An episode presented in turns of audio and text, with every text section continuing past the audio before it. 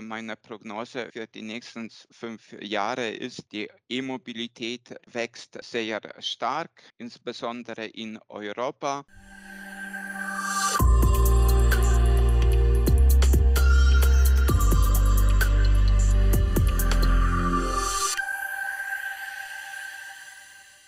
Hallo und herzlich willkommen zu einer neuen Folge des Lexemeyer Mitarbeiter Podcasts. Mein heutiger Gast, Michael Bojan-Pierun, arbeitet in der Marktforschung von Lexemeyer. Wir reden heute über die Zukunft der Automobilbranche, seine Arbeit bei Lexemeyer und Traumautos. Hallo Michael, wie sieht dein bisheriger Werdegang bei Lexemeyer aus?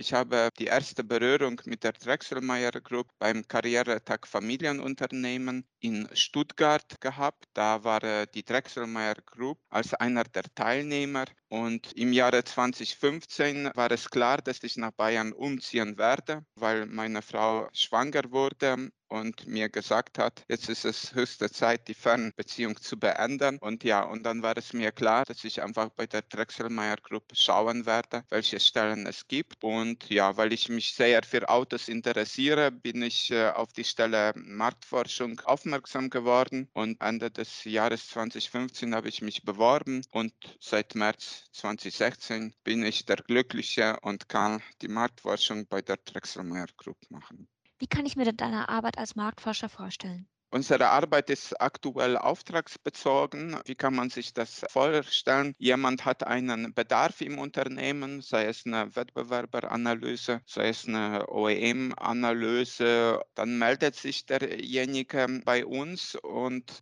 sagt, naja, ich möchte zu dieser konkreten Fragestellung eine Ausarbeitung und dann wird es noch mit ihm Auftraggeber bzw. Auftraggeberin der Inhalt genauer spezifiziert und dann äh, fangen wir an, letztendlich diese Analyse zu erarbeiten. Diese Analysen dienen letztendlich zu Informationszwecken oder als Entscheidungsgrundlage. Die Themenfelder sind in der Regel wie folgt. Es äh, sind Themen aus dem Bereich OEM, sei es unsere Kunden, sei es neue Kunden Kunden. Das Thema Wettbewerber ist auch extrem wichtig und das Thema Produkte, äh, Technologien, das sind so quasi die vier Hauptfelder, um die sich die tägliche Arbeit dreht.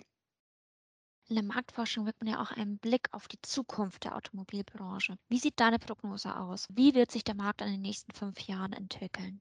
Wir haben im Jahre 2016 von diesen vier großen Trends gesprochen. E-Mobilität, autonomes Fahren, Konnektivität und die Digitalisierung. Wenn wir jetzt mit sechs Jahren später zurückblicken, die Anteile an BEV-Fahrzeugen sind in verschiedenen Märkten der Welt sehr stark und die haben insbesondere im Jahre 2021 an einer Dynamik Dynamik genommen, von der wir im Jahre 2016 oder 2017 äh, gar nicht träumen könnten. Äh, von daher meine Prognose für die nächsten fünf Jahre ist, die E-Mobilität wächst sehr stark, insbesondere in Europa. Die zweite wichtige Region USA wird äh, meiner Vermutung nach in der E-Mobilität bisschen Europa hinterher hinken. Und China wird nach wie vor an Dynamik gewinnen. Du hast jetzt schon eine Leidenschaft für Autos erwähnt. Wie äußert sich diese Leidenschaft in deiner Freizeit? Das Thema Auto, Automobil, das ist das, womit ich mich gerne beschäftige. Das ist meine Leidenschaft. Seitdem ich ein kleiner Puppe bin, blättere ich in zig äh, diversen Fachzeitschriften, Automagazinen und das ist irgendwie Teil meines Berufes geworden und das ist auch das sehr Schöne an der Arbeit. Hast du auch ein Traumauto?